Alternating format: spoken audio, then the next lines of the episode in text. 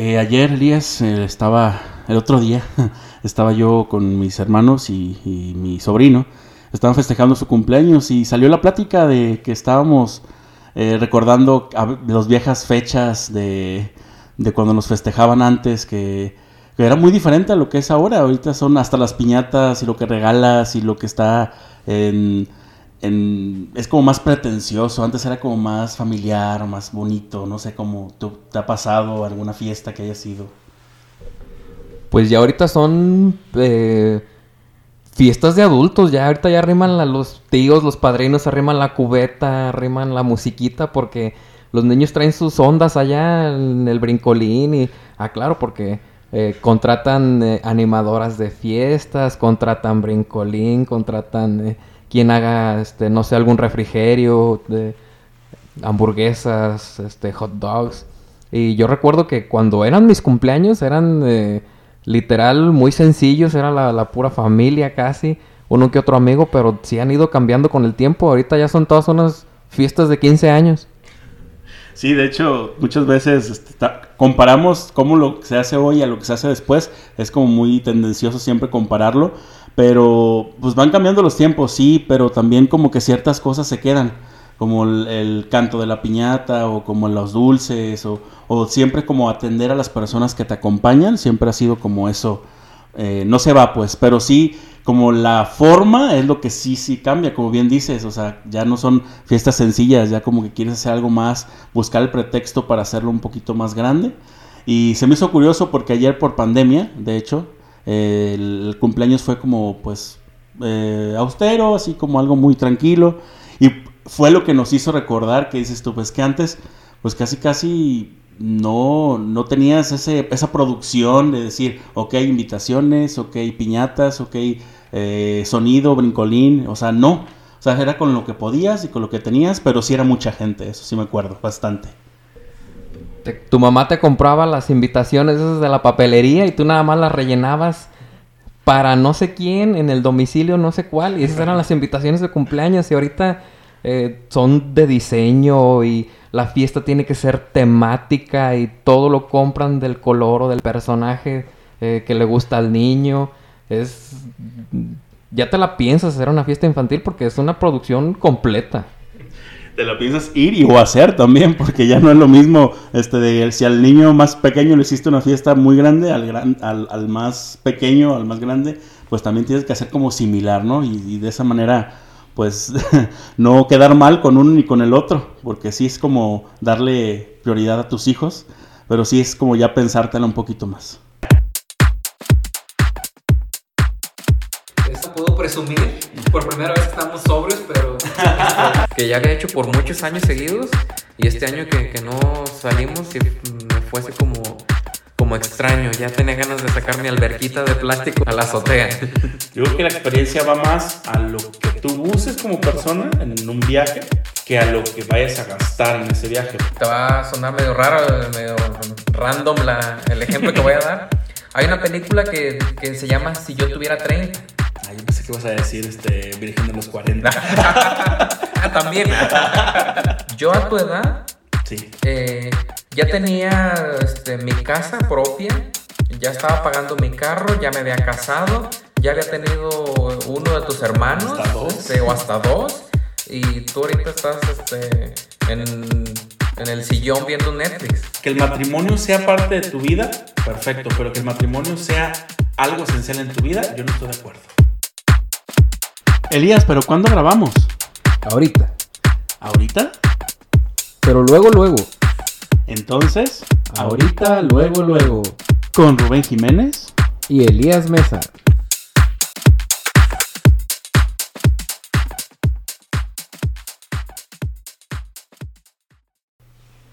Bienvenidos y bienvenidas a este episodio de Ahorita, luego, luego. Eh, estamos aquí muy contentos. Elías, bienvenido también porque tenemos nuestro tercer invitado de la temporada. Muchas gracias Rubén. Eh, de hecho nos emociona tener eh, invitados eh, muy interesantes el día de hoy. Rubén, haznos los honores por favor. Perfecto, Elías, pues damos la bienvenida aquí a nuestro amigo, pues sí, lo considero mi amigo Rosendo López, bienvenido. ¿Qué onda chicos? Un gusto a la audiencia, su servidor Rosendo López. Muy contento de estar aquí, gracias por la invitación, un honor. Muy bien, eh, gracias por tú aceptarla y pues vamos a darle pie a este programa eh, queriendo retomar temas que a lo mejor hemos dejado un poquito fuera en, en, algunos otros por no saberlo manejar, por no saberlo tratar y pues no echarnos el round sin tener a alguien que conoce el tema, que es sobre finanzas, economía, eh, finanzas personales y todo eso que queremos hablar contigo, Rosendo. ¿Qué te parece el tema? No, pues un gusto, sin duda un tema que muchas veces quisiéramos que la misma escuela, que nuestra misma formación académica nos explicaran y sale, salimos de la universidad y nos enfrentamos con un trabajo, ¿cuánto tengo que ganar? Ofrezco un servicio, ¿cuánto tengo que ganar? uno de los cocos más grandes que vivimos. Y vaya, va a ser una gran sesión.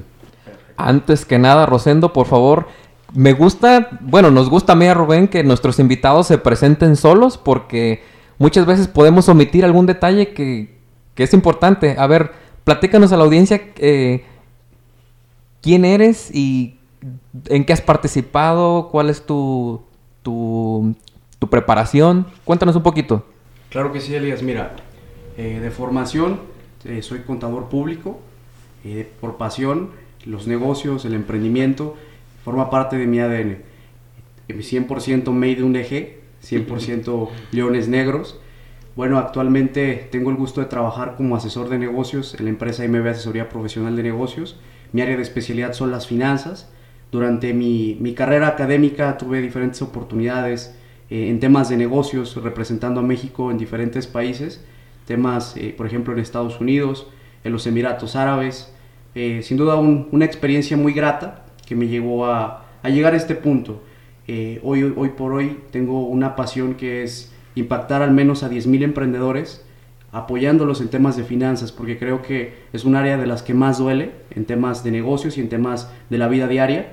¿Por qué lo digo en tema de negocios? Muchas veces quieres emprender un nuevo negocio y, muchas veces lo que tú buscas es que el negocio genere ventas, que, fructifique. Y tú te encuentras capacitaciones donde te hablan términos tecnicistas, términos muy avanzados, que ojo, no digo que esté mal, sino que en México el 85% de los negocios están changarrizados, estamos hablando de negocios que viven al día, entonces qué mejor que las mejores técnicas que utilizan las grandes empresas, bajarlas a los nuevos emprendedores, a los changarritos, por así decirlo, pero que al final son los que mantienen la economía del país. Entonces hay un reto bastante interesante, mi meta es llegar a estos 10.000 emprendedores entre el en 2021 al 2022, es un reto que, que, bueno, esperemos sumar el día de hoy con este podcast. Perfecto, pues da mucho gusto, Rosendo, que nos tomes en cuenta y que hayas aceptado la invitación. Y con esta práctica de dialéctica que estamos haciendo, eh, Rosendo, quisiera yo preguntarte, ¿En qué momento uno, eh, porque muchas veces este, vamos al, punto de decir, porque estoy vendiendo algo, ya soy un, emprendedor, y pues llegamos a caer en cuenta que no es así. ¿En qué momento es esto? ¿En qué momento sabemos que ya podemos considerarnos un emprendedor y qué caminito podemos seguir? Perfecto, bueno, el tema del emprendimiento es muy amplio y más si queremos hablar de la ruta final del emprendedor. Quiero hacer un pequeño paréntesis importante Vemos en redes sociales el fomento al emprendimiento, pero creo que el punto final que debemos de llegar nosotros que aspiramos a ser dueños de negocio, dueños de empresa, más que emprendedores, es consolidarnos como empresario. Creo que ese es el punto eh, importante, porque como emprendedor es un reto muy importante en México, eh, porque buscamos hacerlo de todo. Somos el de ventas, somos el de marketing, somos el que recibe al cliente, eh, somos la asistente, somos de todo. Y el emprendedor lo hemos escuchado como esta práctica que tienes que ser emprendedor. Hay gente que no quiere ser emprendedor y es libre de no serlo. Eh, desde mi opinión, yo creo que el ser emprendedor te abre muchas puertas. Que si bien no hay que poner un negocio para ser emprendedor, porque ojo, la definición emprendedor es aquella persona que acomete una acción, que comienza un nuevo proyecto. Tú emprendes un nuevo proyecto con este podcast, tú emprendes un viaje eh, como profesionista en X o Y tema. Tú emprendes un viaje donde te diriges a X o Y ciudad. El tema de emprender es una acción, por lo que si lo relacionamos con, lo que comenta Rubén, creo que es importante eh, aprender que el, emprendedor, desde mi punto de vista, se convierte en emprendedor cuando acepta el reto de una carrera donde va a haber incertidumbre, donde no siempre los días van a ser buenos, y, te conviertes en emprendedor verdaderamente cuando aceptas el reto continuo. no cuando sales y haces la primera venta, porque la primera venta es emocionante, es genial, pero el valor real es el tiempo, ¿qué tanto tiempo esperas?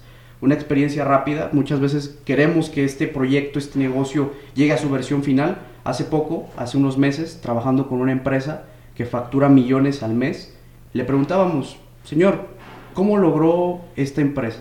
¿Sabes qué? Inicié vendiendo 10 quesos. 10 quesos y hoy vendo 5 o 6 toneladas a la semana. Pero hablamos de 25 años. El punto aquí, y lo que quiero recalcar es, sí emprendedor, pero emprendedor que acepta el reto de la carrera. Sí, de hecho estamos este, yéndonos un poquito lejos porque muchas veces el, ser emprendedor pues ya lo ves como algo, bueno, en la, en la, gente de a pie, como lo decimos yo y Elías, que muchas veces no lo, no lo dimensionamos como para decir quiero ser un, emprendedor o ya lo estoy haciendo, por lo mismo de que no tenemos ese, esa cultura de, la, pues, de las finanzas personales que, que no desde un principio, desde chicos, pues no, nadie nos dice cómo hacerlo. O sea, hay un, margen ahí muy grande de, pues, de error, por decirlo de esa manera, porque eh, a lo mejor alguien ya lo ve muy lejos, tener un, un, proyecto de emprendimiento, porque piensa que todo es dinero, o no sé si sea así. Ok, bueno, el tema, desde mi óptica como financiero, claro que, que evalúo los proyectos a través de los números pero sin duda los negocios eh, es un tema muy amplio, más el tema de emprendimiento. Durante la universidad tuve el gusto de desarrollarme como coordinador de un programa de emprendimiento social, donde descubrí que todo lo bonito de los negocios se puede combinar con el tema del altruismo, con el tema de generar un valor social. Por lo que sí, las finanzas, eh, si hablamos de negocio, tiene que haber dinero de por medio, pero ahora podemos darle diferentes propósitos. Y un tema eh, que me quedó muy claro es que si bien las finanzas eh, hablamos de términos, conceptos de economía, es que también podemos generar valor en la sociedad. Son temas eh, amplios, son temas que, que tienen diferentes vertientes en temas de negocios, pero sin duda las finanzas como, como personas, como entes, hay una reflexión que me gustaría poderlo debatir con la audiencia. Nos encantaría escuchar también su retroalimentación por las redes sociales de este podcast. yo creo que si nos enseñan finanzas personales, podemos tener un mejor futuro, una mejor proyección, porque si bien el dinero no es lo más importante, afecta todo aquello que sí lo es. Sí, de hecho, eh, comparto lo mismo. ¿Por qué será que en, casa, igual en, las escuelas, nunca se nos enseña de, finanzas, nunca se nos enseña de dinero? A veces, eh, se, a lo menos en casa, se, eh, se sanitiza, ¿verdad, Rubén? Se, sataniza. se sataniza mucho hablar del dinero como que si fuera algo malo. Eh, ¿Por qué crees que lo vemos así? ¿Será parte de la cultura? ¿Será parte de, de, cómo crecimos? ¿Será parte de la educación? De, ¿Por qué será así? Perfecto. Elías, acabas de tocar un tema que es súper controversial, pero hay mucho, hay mucha materia que compartir.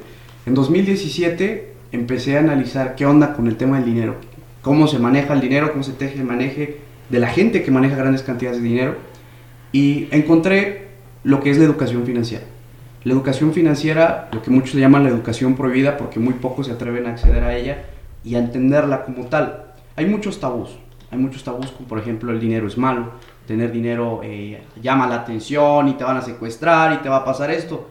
Algo que les quisiera compartir es que el dinero maxifica quién eres en verdad. Si tú eres una persona con valores de calidad, el dinero simplemente va a maxificar esto. Pero si tú en tu interior no compartes este momento positivo, este interior que, que pueda generar un valor, bueno, se va a replicar. No es que el dinero como tal haya matado gente, no es como que el dinero agarre un cuchillo y quiera asesinar a alguien. No, somos nosotros quienes hacemos que, que, qué ruta va a tener el dinero. Por lo que durante este año me metí de lleno a entender qué onda con las finanzas, qué onda con el dinero y descubrí muchas cosas. Por ejemplo, en Latinoamérica pasa que nos conquistan. Un hecho que marca totalmente nuestra ideología. Llegan, nos colonizan y ¿qué es lo primero que buscan? Nuestras riquezas. Entonces, ¿qué pasa? Tener riquezas malo. Porque van a, van, a venir a golpearme, van a venir a asesinarme, a violar a mis mujeres y quedarse con mi lana, con mi riqueza, con mi oro. Entonces, tener dinero es malo. Entonces esa idiosincrasia se fue arraigando a lo largo del tiempo y un tema súper controversial que ahí, aquí nos vamos a meter en, temas de debate, sin duda la religión. Ah, claro. Sí. Temas, por ejemplo, que, que más que entra un rico, que es más probable que pase un camello por el ojo de, de una aguja que, que un rico al, al cielo. Si entendemos todo eso, ya nos están atacando por diferentes frentes que tener di- dinero es malo. Entonces, nuestra idiosincrasia latinoamericana nos invita a, no, mijito, es que ¿para qué quiere tener dinero? Ajá. Es mejor que vivas con lo que con, con lo necesario. Pero yo me pregunto, yo les pregunto a ustedes, el dinero si bien no compra la felicidad, pero sí puede comprar felicidad, momentos, experiencias.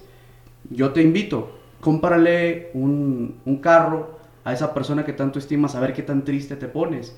Eh, date ese viaje por el mundo y dime a ver qué tan triste te pones. Entonces, comencemos a hacer las paces con el dinero. Con ese, por ese lado, sí, ¿no? Muy, muy interesante, Rosendo, porque muchas, muchas de las ocasiones que nosotros pensamos en dinero, en buscar la felicidad, siempre lo asociamos con tener casa, tener carro y tener alguna cuenta del banco con cierta cantidad. De. Y de esa manera crees que estás logrando una felicidad, pero si nos metemos a tema de felicidad filosóficamente, pues sabemos que eso es momentáneo y que no es un, un- algo que se defina tan fácil. Así Y es. pues el, en nosotros pensar que ten- tener dinero, tener ciertos lujos, porque a veces son lujos, a, a lo mejor a veces no, pero depende la, la cantidad que tú le metas a tu, a tu sueño o a tu meta. De acuerdo. Eh, esto, esto nos lleva a pensar de todos modos que hay una contraparte entonces. O sea, a lo mejor culturalmente sí le tenemos miedo a, hablar de dinero, a, a invertir, a, a moverse, a mover. De hecho lo platicábamos en el, en el episodio de que hablamos sobre eh, el pasado, Elías, el del... Eh, no, el que grabamos ayer. Lo hablábamos de esa manera, el de... El de ah, que estábamos hablando sobre asumir responsabilidades. Ok. Y le decía a Elías que el dinero es una parte muy delicada. Entonces así lo vemos aquí en México, aquí en la, nuestra cultura. Sí. No podemos hablar sobre eh, cantidades de dinero o tú daste cargo del dinero o todas las personas como que mejor tú. De o sea, acuerdo. como que siempre es esa, esa cuestión. La pregunta va enfocada a lo siguiente, Rosendo. Yo como persona eh, eh, que soy universitario, acabo de salir de la carrera, eh, me estoy haciendo de mis cosas, ya tengo 30 años, por decirlo de alguna manera. Sí. Eh, ¿Crees que no estoy logrando tener ese fin económico que se quiere lograr porque la edad se me está yendo o porque la cultura mexicana no me lo está este, facilitando? ¿O cómo, cómo ves esa parte? Ok, ok. Ujú. Bueno, sin duda vivimos una generación distinta de nuestros padres. Escuchamos los comentarios de, oye, yo a tu edad ya tenía 10 terrenos y cuatro vacas, Sí. no sé, un helicóptero, vaya. Pero si nos damos cuenta, son otros momentos, son Sí, otras claro. experiencias, otro, otra manera de entretenerse, otra manera de vivir al día a día. Sin duda, los factores eh, que nos rodean van a marcar hasta dónde llegamos. Y, y sin duda el tema de la edad va a ser eh, un, un punto donde más que verlo como una limitante, que verlo como una oportunidad. Yo creo que no hay edad ni muy grande ni muy joven para comenzar a tener buenos hábitos financieros. Si bien nos influencia la, nuestro círculo, hay que hacernos un- una, una pregunta, ¿quién nos rodea? Si nos rodeamos de personas que tienen hábitos financieros sanos, bueno, vas a ser del grupo de cinco personas, tú vas a ser uno de ellos, de los que también tiene finanzas sanas. Entonces, todo habla de con quién nos rodeamos. Y, y directa o indirectamente, más que la cultura mexicana, si bien nos ataca por diferentes medios, como lo había comentado, las telenovelas, las series, eh, mismas redes sociales, creo que es una actitud de nosotros decir, ¿sabes qué? Yo quiero ser la primera persona en mi familia que comience a tener otros hábitos, porque lo merezco, porque puedo y porque sin duda alguna tengo sueños, tengo metas. De hecho, tienes, tocas un punto muy importante porque la parte de, la, de buscar eh, gastar más de lo que tenemos, de buscar felicidad, eh, a veces en ciertas cosas, como decías hace rato, del eh, yo quiero viajar, pues a ver, me pido un préstamo y a ver cómo lo pago después. ¿Por qué el mexicano, o para no generalizar, por qué la mayoría de los mexicanos nos endeudamos? ¿Por qué no vemos más allá de la responsabilidad de decir, ahorita no? De. Mejor porque lo hacemos y ay, a ver, a ver, lo hacemos bolas. Y yo creo que una gran cantidad, mejor no tengo la cifra exacta, pero una gran cantidad de los mexicanos, bueno, ayer leí una, una cifra que el 90% de los mexicanos hemos sacado un, una- un crédito en una tienda ta- departamental. Sí. Entonces, son créditos que dices tú, eternos, que a lo mejor no los pueden ni pagar, pero ahí estamos. ¿Por De acuerdo. Bueno, eh, yo pienso que Hay un factor importante que es la satisfacción presente. No nos gusta esperar tiempo suficiente para poder lograrlo. Hay un estudio, no recuerdo el nombre, será, será tema de, de otro espacio, pero le presentaban a varios niños bombones. Y le decían, ¿sabes qué? Espérate cinco minutos y te voy a traer otro bombón. Entonces, hubo quienes enseguida se comieron ese bombón. Hay quienes esperaron los cinco minutos y dijeron, espérate otros 10 y te vas a ganar otros más. Al cabo de todo el experimento hubo quienes amasaron una gran cantidad de bombones y hay quienes se quedaron sin nada. Hay algo que, que empecé a, a estudiar y es la satisfacción presente. Nos encanta el momentáneo, no vemos a futuro. Yo escucho mucha gente, oye Rosendo, pero es que yo no sé si mañana vaya a vivir. Échate una chela y mañana vemos qué pedo. Muy típico. Muy típico. Y yo les digo, sí, pero si te das cuenta que amaneces, amaneces y sigues diciendo lo mismo. Y es un círculo vicioso que te quedas ahí. Ese tema de vivir en el presente, si bien, ok, pero el día de mañana también se va a convertir en un nuevo presente. ¿Cómo lo estás viviendo tú? Entonces, esta parte yo invitaría más que el, vivir satisfaciendo una necesidad rápida, hay que ver a futuro. Hay que ver, por ejemplo, me encantaría comentar en este espacio temas como los seguros de vida. A veces nosotros queremos, eh, no lo creemos necesario, pero hay que ver a futuro. Hay que ver a futuro y estar protegidos financieramente. Estábamos hablando ahorita pues de estas tiendas departamentales que te sueltan la tarjeta, que estás nomás eh, curioseando por los pasillos y te, te dan la tarjeta. Tú dices, no, pues vengo, este, duro mucho para venir a esta tienda, este, no me interesa ahorita y te la sueltan súper facilísimo y tú dices que sí. Sí. ¿Cuándo endeudarse y cuándo no? Ok. Bueno, hay algo que les voy a comentar que va, va a generar mucho, mucha polémica, pero me encanta eso porque fomenta el diálogo. Sí, claro. Hay deuda buena y hay deuda mala, señores. Ojo ahí. ¿Cuándo sí podemos endeudarnos? Cuando tenemos la suficiente liquidez, es decir, tener el dinero líquido periodo tras periodo. Ejemplo, si hoy yo voy a Coppel, a X marca, perdón, ya dije, ya dije nombres, No, no importa. ya dije nombres de tiendas departamentales. Eh, por ejemplo, voy el día primero y sé que los días, por ejemplo, el día 30, 31, yo recibo dinero, bueno, entonces tengo la liquidez para poder pagarlo. Caso contrario, que yo me ahorque solo en momentos que yo no tenga dinero. Y ojo, hay ciertos porcentajes. Por ejemplo, no exceder más del 30% de lo que es nuestro salario, nuestro ingreso recurrente.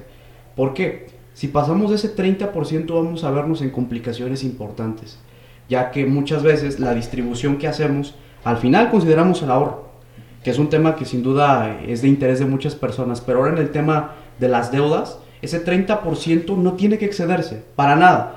¿Por qué? Porque te va a generar desestabilización en eh, temas económicos y ojo, muchos de los problemas que hoy vivimos tienen una raíz financiera y sin duda las finanzas se conectan con todas nuestras partes, con toda nuestra eh, vivencia como seres humanos. Entonces, mi, mi punto en, este, en este espacio es 30% hasta ahí. Si nosotros queremos eh, más crédito, bueno, liquidemos y ahora sí contraemos otro tipo de deuda. Ojo, la deuda, eh, siendo joven eh, y no tan joven también, fomenta a que tengas un historial crediticio, que viéndolo a largo plazo, recordemos este punto, a largo plazo, puede tener ciertos beneficios. Y solamente para cerrar este tema, la deuda buena es toda aquella que tú utilizas a tu favor.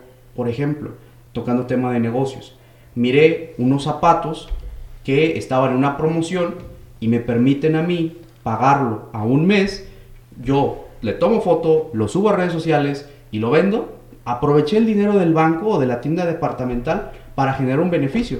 Por ejemplo, si con crédito me iban a salir en 550, por ejemplo, y yo logré venderlos en 700, yo ya tengo ahí un beneficio aprovechándome del financiamiento que me está dando. Ojo, deuda buena siempre se va a significar el, el valor de cómo yo aprovecho el crédito para generar más dinero, no que yo pierda dinero.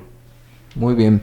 Eh, comentabas hace, hace, hace momento, en un momento lo del generar un historial crediticio, Sí. ¿verdad? Eh, ya debo dinero. ¿Cómo le puedo hacer para ir poco a poco saliendo de las deudas? Porque a lo menos Yo siento que lo principal o lo mínimo que tienes que tener es eh, no tener deudas. Ok. Ya tengo una deuda, ¿cómo yo eh, voy a salir de esta deuda que tengo? Perfecto. De hecho, de, de hecho, hay empresas que eso se dedican, ¿no? A solventar tus deudas y Sí. algo así, que buscan a todas las personas que súper endeudadas y que buscan este, sacarnos. ¿Cómo, ¿Cómo le hacen o cómo es esto? Ok, bueno, para empezar a, a sanear este tema financiero, temas de finanzas personales, para empezar hay que tomar una actitud de cero deudas a partir de ahora. Porque hay gente que da este primer abono de, ya, ¿sabes que Ya le bajé tanto por ciento. Ahí voy por esos zapatos, por esa blusa, por el nuevo iPhone. Y muchas veces es solamente un efecto momentáneo. Sí. Un efecto placebo donde hasta ahí cubro, pero a partir de que nosotros decimos las deudas me están sobrepasando, en ese entonces ya paramos de adquirir deudas. Y ojo, hay una parte importante que, que les quiero comentar y es el genio financiero, la creatividad de cómo generar dinero, es cuando ya tenemos el agua aquí, en el cuello. ¿Cómo consigo dinero? Y ahí es donde viene el momento perfecto para decir cómo lo genero a través de un negocio, cómo lo genero a través de una oportunidad que me permita a mí salir de este hoyo, me permita a mí salir de este momento complicado. Entonces, la primera la primera reflexión que me encantaría compartir es, dejemos de endeudarnos, hablemos con, nuestros, eh, con las personas que les debemos y armemos un plan de pagos que nos permita a nosotros llegar a liquidar en un periodo no mayor a un año, si se puede, claro, pero preferentemente entre seis meses y un año, para a partir de ese momento controlar la deuda con estos porcentajes sugeridos. Perfecto, pues yo creo que vamos al lado contrario del- de la deuda, que es el ahorro, Va. como bien lo comentabas hace rato. Eh, yo había escuchado, bueno, yo tenía un buen concepto del ahorro y lo sigo teniendo en, en- en general, así como en grandes rasgos, Sí. pero también dicen que el, el ahorro llega a ser un poquito contraproducente porque pierde el valor, o sea, depende cuánto tiempo lo estés ahorrando, el nivel de... de- Inflación. de- ajá, se, se deprecia y ya la inflación, pues lo, si ahorraste mil pesos y, no, perdón, algo cantidades más grandes, eh, 20 mil pesos en un año, pues lo que empezaste a ahorrar en enero y en diciembre, pues ya no va a ser el mismo valor que tiene. Esa parte, ¿cómo la podemos balancear o de qué manera podemos nosotros saber o cómo ahorramos, más que nada? Perfecto. Bueno, eh, el tema del ahorro, sin duda, un- uno de los hábitos que creo es de los más importantes, es a partir de que nosotros recibimos nuestro ingreso, separamos el ahorro en ese momento. ¿Por qué? Porque estamos acostumbrados a ahorrar las monedas, ahorrar lo que nos sobra del cambio y hasta ahí se queda. Entonces, ¿qué tal si desde que una vez tengo mi salario, mi venta de cierto periodo de tiempo, lo separo, lo sugerido, cada caso es diferente, por lo que requiere de un análisis a detalle, pero lo sugerido es el 10%. Yo lo separo, pero con la intención de que ese ahorro no solamente signifique un, un ahorro para gastar, porque si nos damos cuenta, hacemos esta comparativa, persona A que gana, por ejemplo, 50 mil pesos y al final del mes se queda con cero, contra persona B que gana 10 mil pesos al mes y al final del mes se queda con 3 mil pesos de ahorro, hay una diferencia abismal porque al final del mes tenemos un beneficio, un excedente a nuestro favor. ¿Qué le hago? Es la pregunta. Como bien mencionan, el factor de la inflación, pues los 20 pesos que valían hace 10 años comparados con hoy han cambiado. ¿Qué es lo que tenemos que hacer? Sin duda hay que meter nuestro dinero a trabajar. ¿Dónde lo podemos meter a trabajar? Uno de, los, de las instituciones se pueden hablar seguras, son los bancos, pero existen otros mecanismos. A toda la audiencia, la inflación del año pasado rondaba entre los, cua- el 4 y el 6%, es decir, tu moneda de 10 pesos eh, perdió un valor entre el 6%, entre el 4 al 6%. No sabremos, se estima que vaya a estar en este Inter en México este año, por lo que debemos de buscar inversiones que nos den un rendimiento, es decir, un beneficio a nuestro favor superior al 6%. Opciones como lo son CETES, opciones como lo son invertir en diferentes plataformas, que, que aquí, ojo, el siguiente paso para, para tener unas finanzas sanas es tomar una actitud de ahorro a comenzar a invertir. Y hoy más que nunca las inversiones ya no es un tema ajeno en el nuevo mundo, porque anteriormente para poder invertir, por ejemplo, en bolsa necesitabas un millón de pesos. Hoy necesitas 100 pesos, pagándolos en el Oxxo. Temas que, por ejemplo, antes yo considero que la gente es más desconocimiento de, su de cómo progresar que, que en realidad los temas que podemos enfrentarlos. Y en este sentido, estas opciones de 100 pesos, quiero aclarar a la audiencia, son inversiones de alto riesgo. Que si bien esos 100 pesos se pueden convertir en 200 en tres semanas, también pueden significar valer eh, 50 pesos al tercer día. Por lo que aquí mi primera recomendación es, si comenzamos este nuevo hábito de ahorro, vamos destinando este ahorro para adquirir capacitaciones propias, libros de finanzas personales que nos permitan a nosotros tener una mejor administración. Si separamos el 10%, por ejemplo, a alguien que gana 6 mil pesos al mes, al final del mes tenemos 600 pesos, que perfectamente nos da para adquirir dos libros de finanzas personales. Entonces se vuelve muchas veces una moda esto de estar ahorrando que las monedas de 10, que los billetes de 100 o que el calendario que le pones el número de la fecha. O sea, son modas que no, que no sirven o sí sirve también. Ok, mira, ahora sí que es un tema libre, cada quien Ajá. decide cómo empieza a ahorrar, Ok. pero eh, lo importante es comenzar el hábito. Mm. Saben, Eh, yo creo que si desde niños comenzara el hábito de- del ahorro a partir de un peso, no importa, cuando fuéramos en este crecimiento de edad, este peso ahora se convertiría en 10, después en 100, después en 1000, después, ¿por qué no 10 mil? Pero comenzamos un nuevo hábito. Recordemos que somos seres de hábitos y lo replicamos. Tenemos que codificar nuestro cerebro a, ¿sabes qué? Voy a empezar a ahorrar a partir de ahora y próximamente vamos evolucionando a grandes cantidades. Cada quien puede seguir métodos. Su servidor el año pasado, cada moneda de 10 pesos la metía en una alcancía, así hasta completar 5 mil pesos. Y lo que digo, muchas veces la gente dice, ¿sabes qué? Ahí va para la coca, ahí va para las tortillas. Separemos esos 10 pesitos que pueden convertirse en tu primera inversión. Perfecto, Rosendo, muy, muy interesante. Y por cierto, chequen bien las monedas de 10 pesos, que hay unas que creo que tienen el centro de plata que, que si te check, si te pones a investigar en Mercado Libre, pues las puedes vender en un poquito más y pues ahí tienes ahí un- una entrada de dinero que no te la esperabas a veces. También, también. Eh, nos platicabas en un hace un ratito que eh, sobre invertir en, en- en nosotros, invertir en libros. ¿Cuáles serían los libros super básicos para alguien que dices, eh, no me gusta leer, me gustan las lecturas ahí suavecitas, eh, no soy un experto en términos de finanzas? ¿Cuáles serían los libros como básicos, unos, no sé, tres libros básicos Perfecto. para iniciar con mi, eh, mi educación financiera? Excelente. Bueno, eh, yo iniciaría sin duda muy conocido, muy famoso, Padre Rico, Padre Pobre. Es una lectura que es muy fomentada en el, en el mundo emprendedor, pero sin duda te da esta noción de qué onda con el dinero, cómo se maneja el dinero y qué lado está el dinero. Yo iniciaría con ese libro, fue el primero con el que yo inicié. El segundo, y creo que, que deja muy atrás a este primer libro, pero necesitas leer este primer libro de, Padre Rico, Padre Pobre de Robert Kiyosaki, es Los secretos de la mente millonaria. Un libro que de verdad va a cambiar tu perspectiva de hasta por qué vives lo que vives hoy en día, qué es lo que te sucede y el libro gira en torno a qué es lo que piensa la gente que tiene dinero. Te habla de los diferentes métodos, eh, de cómo generar riqueza, qué es lo que piensa una gente de dinero y qué es lo que piensa una gente que no tiene dinero. Por ejemplo, la gente, eh, viene a mi mente un, un decreto financiero, más que decreto, un, un apartado financiero que decía, la gente rica se centra en encontrar oportunidades, mientras la gente que no lo es solamente ve problemas. Entonces, aquí hay un análisis interesante de cómo piensa eh, persona A y persona B. Y un tercer libro, pero no menos importante, eh, en este fomento de emprendimiento, yo diría eh, Pequeño Cerdo Capitalista. Un libro mexicano, una autora, periodista de hecho, Sofía Macías.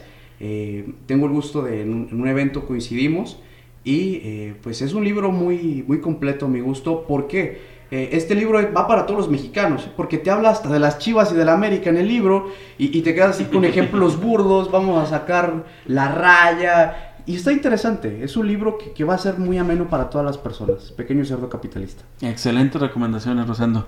Y metiéndonos a un tema un poquito más profundo, Rosendo, sobre el, el pensamiento de las personas, porque yo siento muchas veces que el- los metemos a controversia pensando o, o englobando o etiquetando que todos los pobres piensan como y todos los ricos piensan como. En mi punto de vista, considero que eh, un, un rico o un, pobre ya a partir de ese momento los estamos metiendo a una cajita y siento que no va, no, no va por ahí la sociedad.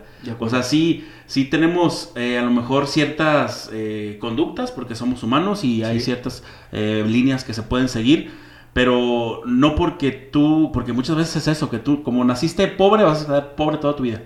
No sé qué piensas de esto, del, del etiquetarnos como pobres y como ricos, como ya, ya ponernos una etiqueta de, de, de eso, de la economía y que pues muchas veces el, si un pobre se vuelve rico y un rico se vuelve pobre es una novela. O sea, Sí, sí, no sé, acuerdo. ¿qué- ¿cuál es el- tu comentario ahí? Va, va, va, va. Pues es un tema que, que muchas veces está arraigado a, a qué nos dicen en casa. Eh, ¿Sabes qué? Tú vas a ser maestro y hasta ahí. Tú vas a ser cantante y hasta ahí. Tú vas a ser contador y, mijito, no aspires a más porque es todo. Entonces, aquí es un tema, sin duda alguna, un tema interno, una decisión que nosotros comencemos eh, a adoptar de qué es lo que quiero yo para mí. Eh, esta empresa que les cuento, que factura millones, el origen de esta empresa eh, se dedicaban a la panadería. Migra un giro de tratamiento de lácteos para vender los productos, porque él dijo, ¿sabes qué?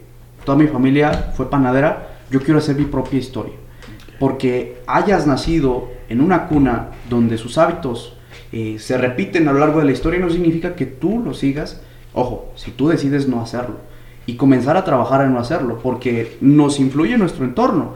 Eh, las recomendaciones, la forma de verlo, de no, mijito, no vayas porque es peligroso, de no, sabes que te estás arriesgando demasiado. Eh, este círculo afecta sin duda alguna de manera positiva o negativa y yo creo que más que catalogar a las personas eh, si, si son de escasos recursos o, o con cantidades interesantes e importantes de dinero, yo pienso que es un tema de, de respetar eh, qué opina cada una sobre el dinero, mostrarle la ruta de, oye, ¿sabes qué? Aquí hay progreso económico a través de esta herramienta, ¿te interesa? Adelante, si no, es respetable, porque en el proceso, en estos proyectos de emprendimiento que estuvimos desarrollando, hay gente que está contenta con vivir con lo necesario.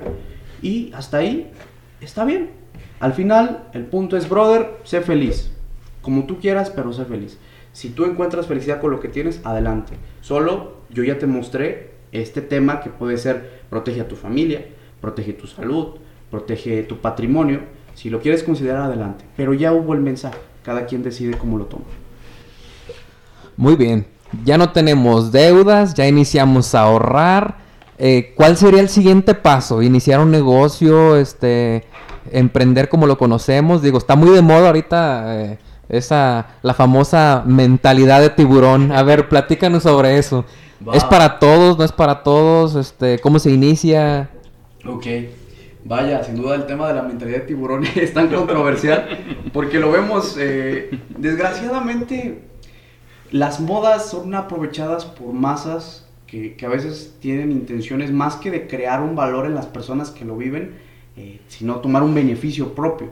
Yo he mirado varias plataformas de negocios que, que utilizan estos términos buscando convencer, pero hay algo importante interesante que me encantaría compartir. Estas personas que yo les comparto que les va muy bien, que dentro de la empresa donde trabajo me ha tocado conocer a varios, eh, términos, por ejemplo, de tomarse fotografías con ropa ostentosa, con autos, no forma parte de su mentalidad. Al final vemos, no se trata de, de impresionar a los demás. Yo creo que si nosotros podemos aportar valor, eh, dejar huella en alguna otra persona, no requiere muchas veces de, de, de mostrarlo con lujos. Aunque desgraciadamente la sociedad te tacha con eso, te tacha de, ah, ¿sabes qué? Si estás en temas de negocios, eh, ¿dónde están los viajes? ¿Dónde está el negocio? ¿Dónde está...? Así es. Oye, ¿sabes qué? Sin duda alguna, tienes razón, estoy en el proceso. Muchas veces se evalúan a corto plazo. Recordemos este cortoplacismo. Yo creo que, que ahora más que temas de mentalidad de, de- de tiburón, es aprender a sanear nuestras finanzas, llevándolas bien con ellos, no, no buscando este, ah, compartir lujos, eh, es muy respetable, claro, pero yo creo que es un, término más de calidad de vida. Porque pongo este ejemplo rápido, no es lo mismo llenar un estómago con frijoles que llenar un estómago con el mejor platillo del restaurante. No es lo mismo, hay una diferencia y es, y es el tema de dinero. Y al final es una forma de verlo. Por lo que es un tema que me encantaría eh, comentásemos. Y hablando de qué es lo que sigue, yo creo que una vez que nosotros ya controlamos deuda, tenemos ahorro, ahora lo que sigue es comenzar a invertir. Yo reitero, hay que invertir en nosotros primero para después empezar a invertir en otros puntos. Porque la gente dice, está de moda emprender. Sí, pero tampoco no se nos educó para emprender. No sabemos los principios básicos que es vender un producto. Todos pensamos que salir a la calle y venderlo, pero sabes, detrás de todo eso hay temas que te pueden ayudar a hacerlo mejor. Entonces, sin duda alguna, la preparación es base. Pero ojo, no planees en exceso. No tengas el síndrome del sopilote constipado, de que planeas, planeas y nunca obras. Porque ojo, señores emprendedores, señores eh, que buscan generar un proyecto, el mejor momento es el día de hoy. Todos los momentos ha habido crisis, ha habido pandemias a lo largo de la historia, ha habido momentos de incertidumbre. El mejor momento es hoy. Y bueno, ahorita luego, luego es una experiencia de eso. Exactamente, ese es el, comentario que, que traía ahorita, luego, luego, señores. Hacerlo, pero ya. Eh, todos queremos incrementar nuestros, nuestro dinero. Ahorita, lo decíamos, está muy de moda. Mucha gente se ofrece a que con dos sencillas aplicaciones y este y nada más eh, invirtiendo la mínima cantidad de 5 mil pesos te van a volver multimillonario y te están rifando un viaje a Cancún. Eh, o te invitan a vender productos y resulta ser que es una pirámide y que, que- que es un show. Platícanos cómo nos podemos cuidar de ese tipo de, de, de, pues, engaños, porque es lo que son.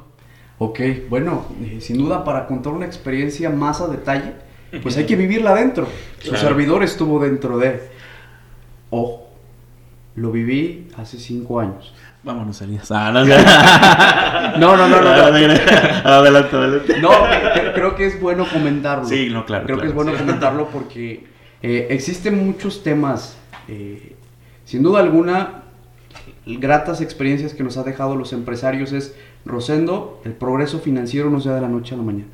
Es un trabajo de años, es un trabajo que con dos sencillas aplicaciones eh, es complicado, sí. Ojo, hay gente que sí los gana. Yo tengo conocimiento de personas que ganan dinero a través de esquemas eh, multinivel y les va bien y es muy respetable, pero ojo, lo que no es válido es tratar de engañar a la gente, tratar de venderle números que no son ciertos. Porque ojo, la realidad que vive una persona en San Martín no se compara con la realidad que vive una persona en Guadalajara. En los medios de contacto, el círculo social, la forma en cómo se comunica, hay, muy, hay un abismo muy importante. Entonces hay que bajarnos la situación en donde vivimos. Su servidor, 17 años, eh, sí, sí, dije 5 años, sí, 17 años, me, me adentré en una red de mercadeo donde a mí y a mi novia nos presentaron, oye, ¿sabes qué? Con eso arreglaron la vida y se van a dar los lujos que. Y bueno, te la pintan tan genial que tú dices, va, consigo la lana, eh, fue un préstamo, me lancé y me enfrento con la gente que dice, ¿sabes qué no, Rosendo? Eso es una estafa. ¿Sabes qué no, Rosendo? Es una estafa. Y te cerraban las puertas, te cerraban las puertas. Ahí aprendí muchísimo, aprendí técnicas de venta, aprendí cómo vender un producto, cómo entender un producto y al cliente. Yo creo que existen diferentes mecanismos. Sin duda, el tema de emprender es una carrera de ir aprendiendo. Y en esta área aprendí mucho en temas de persuasión, en temas de cómo poder dialogar de una mejor manera. Y llegué a varios rangos, llegué a varios aprendizajes que me dieron capital para iniciar otro negocio. Lo dejé. Hoy en día ya no continúo en ese tipo de redes.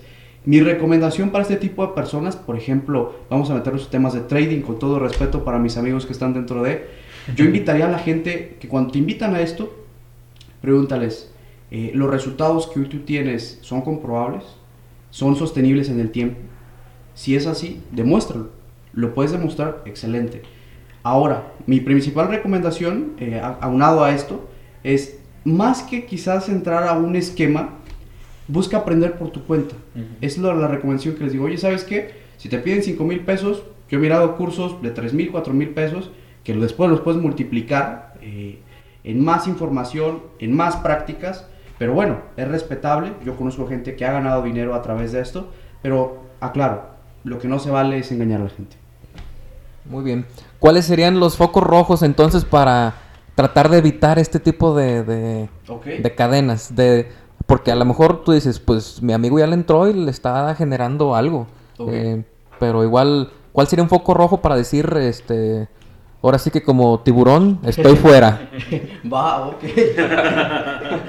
Implica mucho el, el- el verbo, ¿no? Lo que te dicen, lo que Sí. te cuentan, lo que te están demostrando que a lo mejor no lo es. Claro. Sí, este, siguiendo con la pregunta de Elías, ¿cuál sería ahí el camino? Va. Bueno, pues mi principal recomendación desde la experiencia que hemos tenido es analicemos toda la estructura como empresa. ¿Cuál es el origen?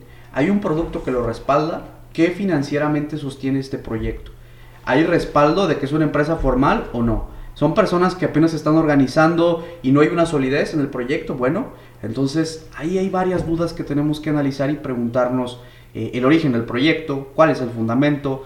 Eh, yo invitaría a las personas que están adentrándose en esto, un foco rojo sin duda sería eh, en tu entorno local, ¿qué resultados han tenido? ¿Por qué? Porque reitero, muchas veces nos basamos en resultados de otras personas que viven en otro entorno, que viven en otra situación. Si te vas a atrever a salirte de tu entorno, a vivir con ellos, dale. Pero si te, si te vas a quedar en tu entorno local, a vivir estos retos, va a ser una ruta donde estoy seguro va a haber muchos aprendizajes y va a haber algún tema de pérdida de dinero. Por lo que hay que analizar eh, la solidez financiera de, esta empresa. Y ojo, ya hay empresas que están en este rubro que están normadas ante ley. Por lo que hay que buscar si hay algo registrado por parte de estas. Si no lo hay, bueno, yo te invitaría que mejor lo inviertas en un curso, temas de finanzas, temas de, de negocios y comiences tu carrera para generar una mayor proyección financiera por otros métodos. Perfecto, excelentes recomendaciones de hecho también y, y que ojalá que la, la gente que lo está escuchando pues tome en cuenta esto porque sí pasaron bastantes casos de, de fraude de fraude aquí en el municipio y que pues cómo lo recuperas pues ya no, o sea, Sí. perdida. Entonces, eh, hace rato comentaba sobre lo del la- el llenar el estómago con frijoles y llenar el estómago con un buen platillo.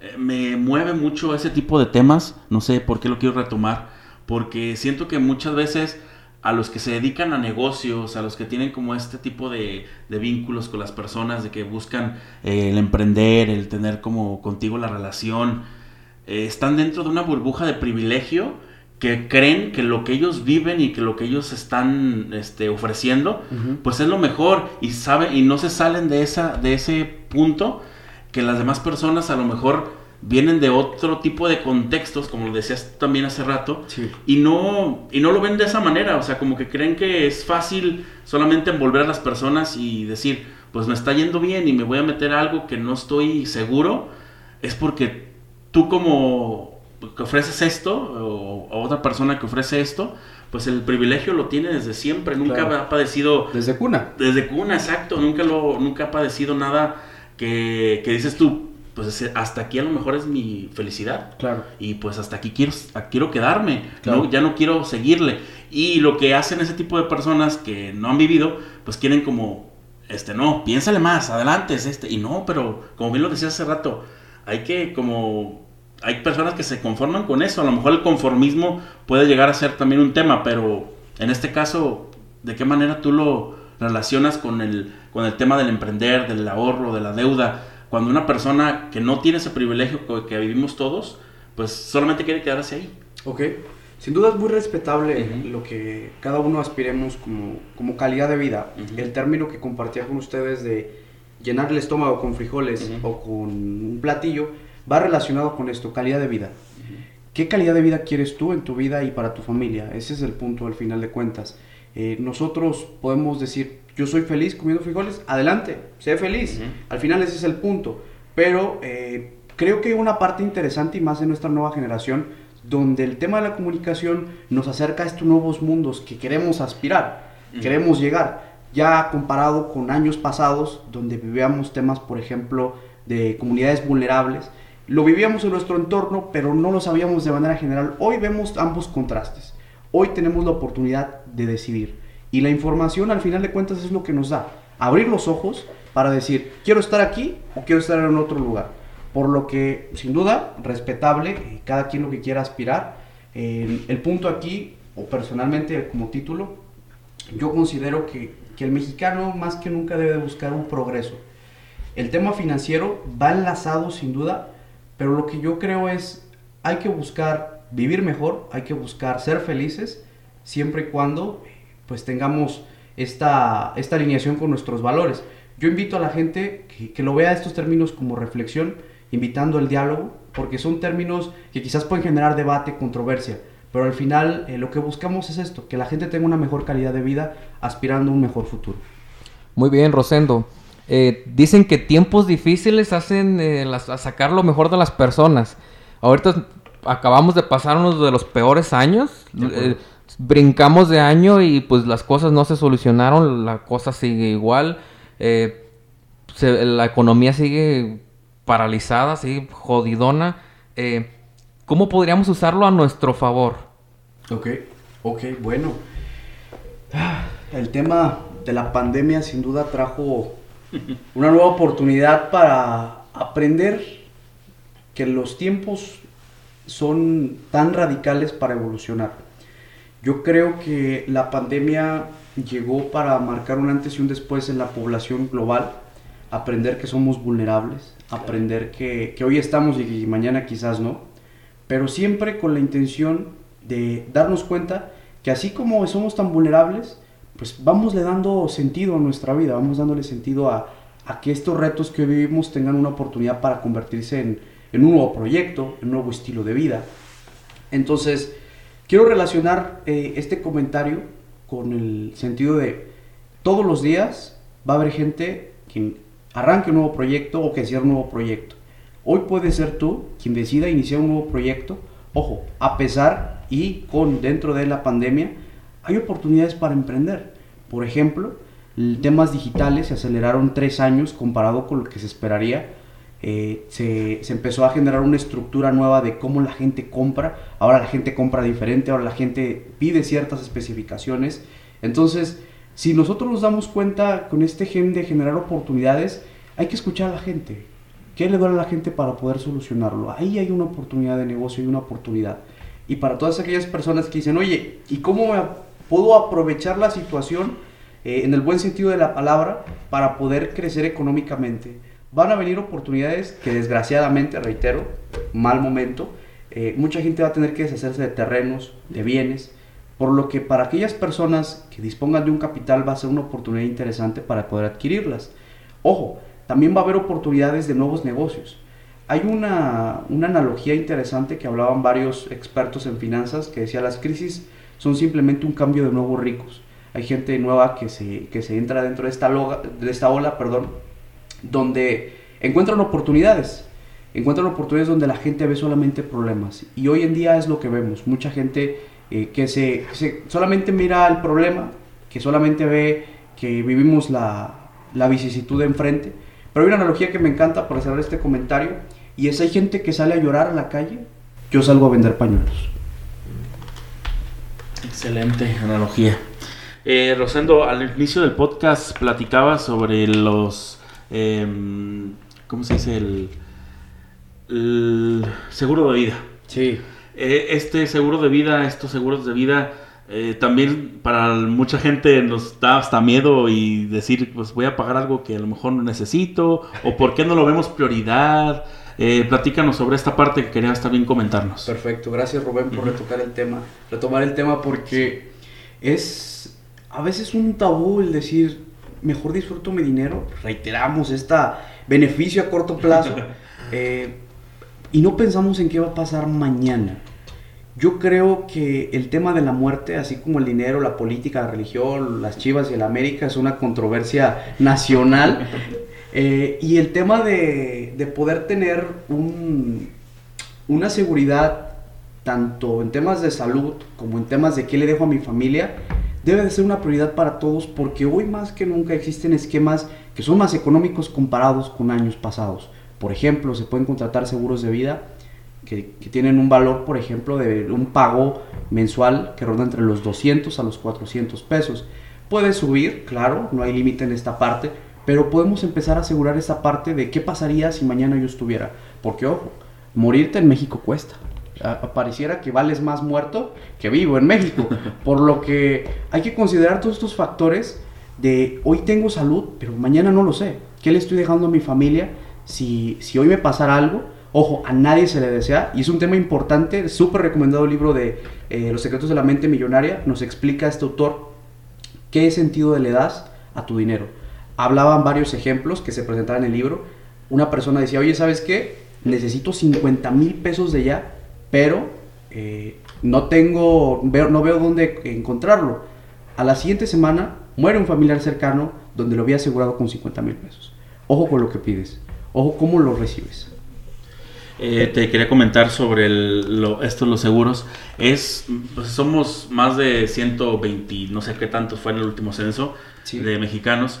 Es para todos el seguro de vida. Ah, la- todas las personas pueden lograr tener uno para, para solventar algunos gastos funerarios o enfermedades. Eh, se me, me suena complicado, pero con- puedes contestarme la pregunta. ¿Sí Claro. es para todos? Mira, sin duda lo, lo ideal sería que todos tuviéramos eh, temas de seguro de vida, temas de ahorro para el retiro, eh, ese tipo de seguridad financiera a futuro. Es importante que todos comencemos a darle su importancia. ¿Por qué? Reitero, esta parte de decir me desprendo de 200, de 500 pesos mensuales, pueda que digas, oye, ¿sabes qué? Con eso pago varios días de- del alquiler, de la comida, pero, ¿sabes? Estás hablando de un futuro que para tu familia no le vas a causar problemas, que para tu entorno no le vas a causar problemas, que al contrario, hasta les puedes dejar una suma interesante de dinero porque hay esquemas financieros que pueden asegurar a las personas por hasta un millón de pesos. Por lo que en este sentido, las personas pueden darle más tranquilidad. Entiendo que los diferentes esquemas de vivir al día vuelva, se vuelve un reto. Aquí lo importante es acercarse y poder hablar, oye, con mis ingresos que yo tengo, ¿qué esquema es mejor para mí? Porque te pueden armar un esquema donde tú te sientas cómodo, donde puedas asegurar la educación de sus hijos, de tus hijos, donde puedas asegurar eh, cualquier imprevisto médico, pero adaptado a tus necesidades. Muy bien, Rosendo. Y vamos a lo mismo de invertir en nosotros, ¿verdad? De acuerdo. Eh, capacitación, seguro de vida y algo relacionado también al seguro de vida creo yo que es tanto la alimentación Uf, como, no sé, el gimnasio, este, que es invertir en ti mismo y sobre todo invertir en tu salud. de acuerdo. Ya no tanto en un físico bonito o en eh, banalidades, pero sí en salud. De acuerdo. Eh, ¿Qué nos dirías acerca de eso? Ok, eh, sin duda el tema del dinero se conecta con todas las partes eh, que vivimos día con día. Y bueno, si nosotros, por ejemplo, queremos aspirar a tener un, un tema saludable en cuanto a alimentación, pues hay que invertir. Hay que invertir en la alimentación, hay que invertir, por ejemplo, en gimnasios, hay que invertir, por ejemplo, en nutriólogos. Es dinero. Y sin duda, eh, nuestra salud física, nuestra salud emocional está directamente conectada con el dinero. A mí me encanta el, estilo de vida que promueve ciertas personas sin, sin fanfarronear, sin hablar eh, yo soy, eh, yo tuve, sino no busco tener el mejor cuerpo, no busco eh, tener este, mírame, soy feliz, vivo sano, y yo creo que ese es el mensaje importante aquí. Hay que buscar la felicidad a través de diferentes métodos, el dinero se conecta en cada uno de estos, pero sí hay que invertir en temas de, de nuestra salud, porque al final de cuentas, pues ¿para qué vamos a querer dinero si, vamos, si no tenemos un cuerpo, mejor dicho, un- una salud interna que, que nos va a permitir eh, disfrutarlo, por así decirlo, si al final de cuentas, pues va a ser solamente momentáneo. Sí, de hecho nos comentaba este Temo Lomelí en el episodio pasado, Mm. bueno, antepasado, eh, que mm, decía que algún- llegó un momento de que su salud mental y su salud física estaban Claro. por los suelos, Claro. porque no, no pensaba que, o sea, lo dejaba a un lado, lo dejaba a un lado, De y acuerdo. tienen toda la razón, o sea, es llegar a un punto medio de que estoy generando, pero también no me estoy cuidando, entonces hay que buscar ese, ese punto. Eh, para cerrar, este, Rosendo, hay mucho que platicar, pero este, extendernos, este, podría em, darnos para otro mejor episodio si vuelves a venir. Claro, con todo gusto. y, y, este, para cerrar, ¿qué oportunidades de negocio hay en estas épocas de pandemia, en este tiempo 2021? Eh, ¿cuál- ¿Qué recomendación nos puedes dar a aquellos que ya tienen esa oportunidad de invertir eh, o queremos empezar? Eh, ¿Qué es lo que hay? Porque hasta en TikTok aparecen oportunidad de empleo pues, de negocio, perdón, y pues no, o sea, nada que ver. Pero sí, tú que sabes un poquito más, ¿cuáles son las tendencias para esto? Claro. Vaya, voy a tratar de, de comentarlo como esta parte que me encanta a mí. En mi trabajo tengo el gusto de coincidir con empresarios, viejos lobos de mar, que me llevan 30 años, 40 años, Y voy a, voy a tratar de resumir los comentarios que ellos nos han comentado con todo gusto. Y es, Rosendo, todo producto con perseverancia, con esfuerzo, va a tener una oportunidad en el mercado, pero tú debes de estar escuchando y aprendiendo qué busca el cliente, qué necesita el cliente. Aquí el tema es más que un tema de tendencias que si bien son importantes, podemos surfear la ola de aprovecharlos, por ejemplo, de TikTok eh, para promocionar algún tipo de producto, un nuevo canal de venta. Aquí es el tema de la perseverancia. Comenzar a emprender no significa iniciar ya, sino darle continuidad, darle este seguimiento. Y las oportunidades de negocio como tal, yo invito a la gente, a la audiencia que hoy nos, tiene, eh, nos acompaña en este espacio, es escuchemos qué necesita la gente. Eso que necesita la gente con el tiempo va a evolucionar, va a cambiar, pero ahí es la, está la oportunidad para ir actualizándonos nosotros como emprendedores. Más que un consejo de, mira, apúntale a tal producto, apúntale al comercio digital, es adopta una apertura a tener la perseverancia para seguir avanzando. Porque, ojo, así como hay puestos de tacos que solamente son locales, hay cadenas de tacos que una vez iniciaron con un solo puesto de tacos. Por lo que decir, vender fundas para celular es un mal negocio, en realidad no. Hay gente que, que, está vendiendo muchísimo, pero tuvo la perseverancia, tuvo la apertura de seguir aprendiendo y creo que esos son los principios fundamentales. Podemos investigar en Internet, sin duda va a haber tendencias de negocios momentáneos que nos van a dar para un capital para seguir emprendiendo, que sí, es válido, yo los invitaría a que estén actualizándose, estén buscando estas oportunidades, estén separando ese porcentaje para detectar una oportunidad y lanzarse. Mi recomendación, cerrando un poquito estos temas que nos da para, para mucho, es Señores emprendedores, señoritas emprendedoras, el mejor momento nunca va a llegar. El socio soñado, el capital deseado nunca va a llegar. Iniciemos a partir de hoy, iniciemos eh, con lo que tengamos, porque las grandes empresas mexicanas y del mundo iniciaron con un sueño, iniciaron con un puestito, iniciaron con un pequeño capital. Así que un tema muy largo, muy contento de poder estar aquí con ustedes. Ojalá podamos seguir compartiendo estos contenidos porque nos da para, para hablar mucho tiempo. Para mucho más, así es. Eh, Rosendo, algo que tú tengas como negocio, que quieras hablarnos de él, algo ya más personal, eh, algo que quieras contarnos de esa parte. Ok, bueno, pues durante... Creo que me considero emprendedor desde nacimiento. Okay. Porque le avisan a mi madre que yo estaba muerto. Y, y me quedé así, ok. Entonces, eh, cuando empecé a conocer el concepto de emprender, dije, vamos naciendo con un concepto de emprender en la vida. Por lo que temas de negocios se convirtió en una filosofía a partir de los, ¿qué les gusta? Cuatro años, cuando empecé a entender el sentido del dinero. Mamá, ¿cuánto vale esto? Son 20 pesos, me dijo mi mamá. Ok, me gusta, me interesa, ¿cómo consigo más? Me dice, ok, pues trabaja, lo que comúnmente te dice. Sí. En alguna ocasión, en una fiesta infantil, ahorita que iniciaron con el tema, recuerdo el primer negocio que tuve, cuatro o cinco años, en una fiesta, yo gané dos bolos y me comí uno.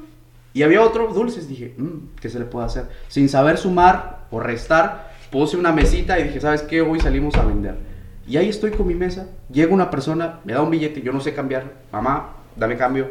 Y entendí que el tema dinero era aprender constantemente. Entonces dije, pues tenemos que aprender matemáticas sí o sí. De ahí, posteriormente, eh, negocios, emprender con amigos. Actualmente estoy full time en tema, la tema de la asesoría. Eh, varios proyectos emprendedores que estamos seguros a mediados de este año estarían lanzándose. Temas de marketing, temas de productos. Estoy muy de cerca con mis hermanas que ellas venden un producto, venden postres. Eh, que, que, bueno, es parte de, de, esta nueva, nueva ideología que quiero compartirles dentro de, dentro de, de la familia, de generar eh, valor a través de la sociedad por medio del, de los negocios. Porque creo que esta es la parte bonita que a mí me gusta compartir. Los negocios no como este lado feo, sino como estas personas que generan soluciones a las personas. ¿Y qué quiere Rosendo a futuro?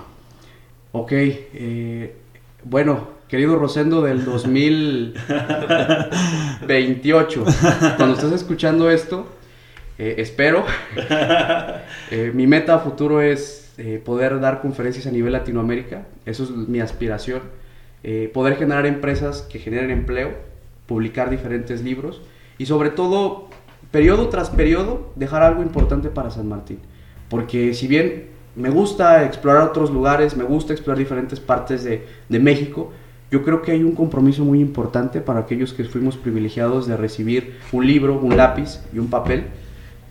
y es dejar algo de nuestro lugar.